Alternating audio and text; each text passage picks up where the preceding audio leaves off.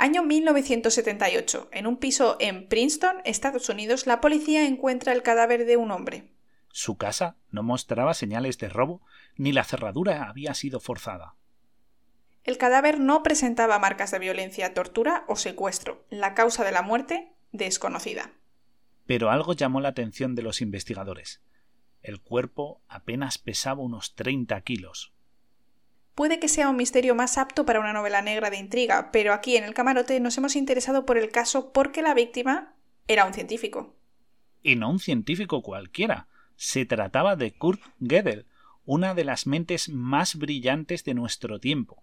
Bienvenidos, queridos polizones, un programa más al camarote de Darwin. Hoy tenemos nuestra sección El camarote del crimen, o también Científicos en la sombra.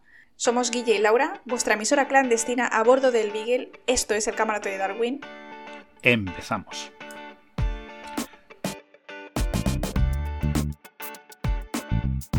Antes de nada, y para estar todos en la misma página, hablaremos de quién era Kurt Gödel. Kurt era uno de los mayores matemáticos, filósofos y lógicos de su momento, y bueno, prácticamente de los últimos 2000 años. Nacido en pleno imperio astrohúngaro en 1906, si no sabéis por dónde queda eso, correspondería con la actual República Checa. Su gran trabajo destacó por combinar la lógica del pensamiento y de la filosofía con la matemática y la resolución de los problemas. Su mayor obra la escribió en 1931 con 25 años nada más y se titula Los teoremas de incompletitud de Gödel y consta de dos teoremas, son bastante complejos, pero volver a mencionar que él los escribió cuando era excepcionalmente joven, de 25 años. El primer teorema de incompletitud afirma que bajo ciertas condiciones ninguna teoría matemática formal capaz de describir los números naturales y la aritmética con suficiente expresividad es a la vez consistente y completa. Es decir, si los axiomas de dicha teoría no se contradicen entre sí, entonces existen enunciados que no se pueden probar ni refutar a partir de ellos. Vale, vale, vale, Laura, despacito. A la gente creo que a alguien le ha dado una embolia en la, en la última fila. Vamos, y vamos solo por el primer teorema. Muy bien. A ver, antes de que, de que me sigáis escuchando con cara de susto, para ello vamos a aclarar ciertos términos clave y simplificar su significado, porque hablamos de uno de los mayores matemáticos y ya sabemos cómo se suelen expresar a veces. Bueno, Vamos a empezar con los números naturales. Estos son aquellos usados para contar unidades enteras, hablando en plata los números del 0 al infinito sin decimales. 0, 1, 2, 3 y así hasta el infinito.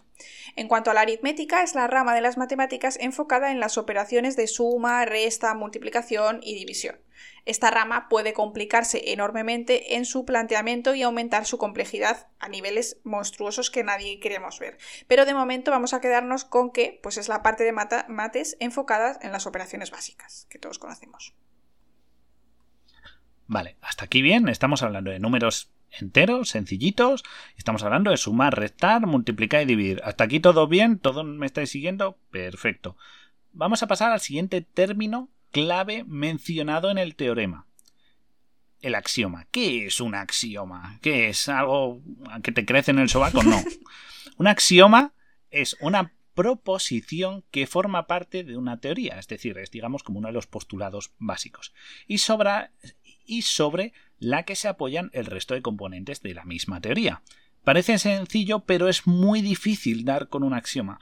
Es, por decirlo así, una verdad eterna, incontrastable, básica, que no se puede decir nada de ella porque es maravillosa, es perfecta, es áurea, es, es lo mejor del mundo. Es un principio elemental a partir del cual surgen todos los teoremas. Y estaréis diciendo, madre mía, ¿y eso de dónde sale? Estos principios cómo se crean, cómo se calculan, se pueden calcular, cómo se filosofan. Bueno, pues que sepáis que estos principios no surgen de ninguna parte, deben crearse desde cero, porque como hemos dicho son la base de cualquier teorema o teoría.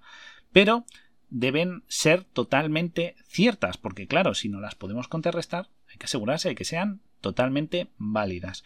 Y esto se consigue mediante planteamientos y enunciados en base a una lógica de propiedades que forman parte pues, de nuestra propia realidad. Es decir, no, no hay un cálculo matemático que lo justifique. Muchas veces es simplemente algo básico que se puede razonar, por decirlo así. Dicho así, según no lo estoy contando, seguro que decís, pero ¿cómo es posible esto? Se sientan un montón de sabios en círculo a pensar y a razonar. Bueno, pues que sepáis que Euclides hace ya unos cuantos, muchos años en la antigua Grecia, pues estableció algunos de estos axiomas básicos, por ejemplo, de la geometría. Un ejemplo sería que la manera de unir dos puntos es mediante una línea. Eso es correcto. ¿Cómo unimos dos puntos? Pues con una línea. Eso es totalmente cierto. Los axiomas se usan en campos no solo de las matemáticas, también en la lógica, en la geometría o incluso en la propia filosofía, y son pues como unas leyes de oro a prueba de todo y se utilizan para argumentar y poner a prueba teorías y teoremas. ¿De acuerdo? Hasta aquí bien, es decir, son frases o razonamientos muy sencillitos que siempre son ciertos y se basan en la realidad. Sabiendo estas tres cosas, podemos pasar al segundo teorema. El segundo teorema de incompletitud de Gödel nos dice, bueno, es un caso particular del primero. Afirma que una de las sentencias indecibles de dicha teoría es aquella que afirma la consistencia de la misma. Es decir, que si el sistema de axiomas en cuestión es consistente, no es posible demostrarlo mediante dichos axiomas. Vale, Laura, yo creo que, me estoy imaginando la cara de estupor de nuestra audiencia. O sea, estamos perdiendo visitas por un, por un tubo con lo que les me estamos quiero ir hasta yo. ¿De verdad? Bueno, vamos a resumirlo de una manera un poquito más sencilla. Los teoremas de incompletitud de Gödel establecen ciertas limitaciones sobre los que se demuestra mediante un razonamiento matemático sobre qué puede demostrarse, es decir, demuestran aquello que es demostrable o no, y se estudia mediante un modelo matemático denominado teoría formal. Una teoría formal consta de una serie de signos y un conjunto de reglas para manipularlos y combinarlos, de ahí, por ejemplo, que sea necesaria la aritmética. Mediante estas reglas se puede distinguir ciertas colecciones de signos como fórmulas y ciertas sucesiones de fórmulas como demostraciones. un ejemplo, una demostración muy sencilla. 2 más 2 es 4. Los teoremas de una cierta teoría son entonces todas las fórmulas que pueden demostrarse a partir de dicha colección inicial de fórmulas que se asumen como axiomas, es decir, que toda la, compleja, complejidad de una teoría se puede explicar mediante estas fórmulas que están compuestas por los propios axiomas. Pero llegamos a una conclusión porque hemos dicho que son de incompletitud. ¿Por qué de incompletitud? Porque nunca podrán demostrarse si los enunciados creados a partir de axiomas son ciertos o no. O sea, sé que la verdad es inalcanzable, matemáticamente hablando. Porque hay afirmaciones que son verdaderas pero imposibles de probar. Es un poco como esto que estoy diciendo es falso, pero es una verdad. ¿Sabes? E, esos planteamientos paradójicos que seguramente habéis oído, pues son a la vez verdaderos y a la vez falsos. Estaríamos en esa situación de problema a pesar de que estén compuestos por axiomas elementales. Así que la verdad, según Gödel, es algo inalcanzable. Pero claro, hablamos de la verdad en el concepto de toda la verdad lo cual no quita que ciertas teorías matemáticas no sean verdaderas en la totalidad del universo, pero que sí son verdaderas en el campo en el que se aplican. Esta manera de razonar hizo que el propio Einstein incluso dudase de su teoría de la relatividad, pues Gödel mostró que las soluciones a las ecuaciones de la relatividad general daban unas soluciones paradójicas que ponían a prueba la sostenibilidad de esta teoría. Es más, el propio Gödel planteaba un universo donde toda la materia estaba distribuida homogéneamente en forma de polvo. A este universo se lo llamó el universo de Gödel o la métrica de Gödel y supone un reto a los descubrimientos de Einstein, ya que incluso por su descripción matemática y comportamiento físico teóricamente permitía los viajes en el tiempo pero él mismo se dio cuenta de que esto suponía más problemas todavía por la posibilidad de surgir paradojas, lo cual convierte a su propio modelo de universo en algo matemáticamente factible, pero empíricamente insostenible. Por cierto, esto no enfrentó a ambos genios, pues Gödel y Einstein eran muy buenos amigos de la universidad y como amigos les gustaba hablar de sus conocimientos, teorías y descubrimientos. Así que no había peleas ni, ni odio, simplemente pues se alimentaban el uno al otro, que es algo muy positivo en la ciencia. Efectivamente. Así que como veis, Gödel tenía un problema y es que era capaz de demostrar matemáticamente cosas pero a la vez contradecirse. Era incompleta su manera de ofrecer ciertos conocimientos en base a veces a estos axiomas. Pero bueno, una vez que hemos conocido a nuestro protagonista de hoy, uno de los científicos más brillantes de nuestros últimos tiempos, eh, volvamos al caso. Tras la autopsia se descubrió que Godel había fallecido, fijaos, de desnutrición severa.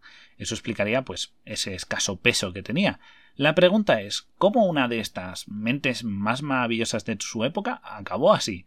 Recordemos que esta persona había estado publicando sus demostraciones y estudios y teorías y además trabajaba como profesor, por lo que disponía, digamos, de recursos económicos suficientes pues para comprar. ¿Qué pudo haber ocurrido? En los últimos años, Godel sufrió de periodos de inestabilidad y enfermedad mental. Tenía temores obsesivos a ser envenenado y no comía nada a menos que su esposa Adele preparara su comida, pues la quería tanto como confiaba en su mano en la cocina, simplemente era de la única persona de la que se fiaba. Pero el problema de depender de alguien es que te vuelves vulnerable y a finales de 1977 Adele fue hospitalizada durante seis meses y no pudo continuar preparándole la comida. En su ausencia, Godel rehusó comer, dejó de comer porque no quería comer de nadie más que no fuera su mujer por miedo a ser envenenado. Pero estaréis pensando, bueno, mm, para sobrevivir no necesitas comer comida cocinada. ¿Cómo a un genio como él no se le ocurrió, yo qué sé, comprar manzanas o hacerse un bocata chorizo? Mm, es que no había supermercados ultramarinos cerca. Pues es que él eh, razonó que el esfuerzo no era proporcional al riesgo de ir a comprar y comer algo que pudiera estar envenenado.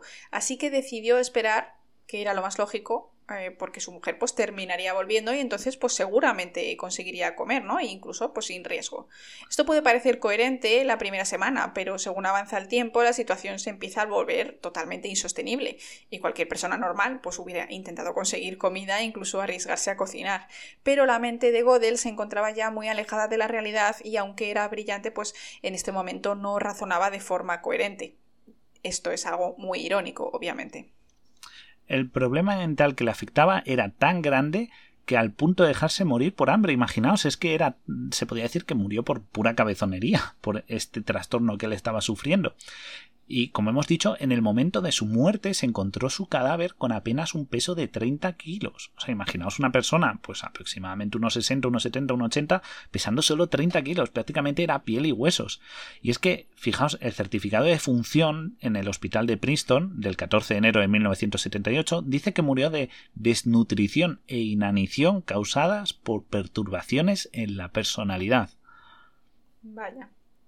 Es que, bueno, la verdad es, una pena. Eh, este investigador se esforzó muchísimo durante toda su vida por demostrar la verdad, ¿no? Y por ser un maestro de la lógica.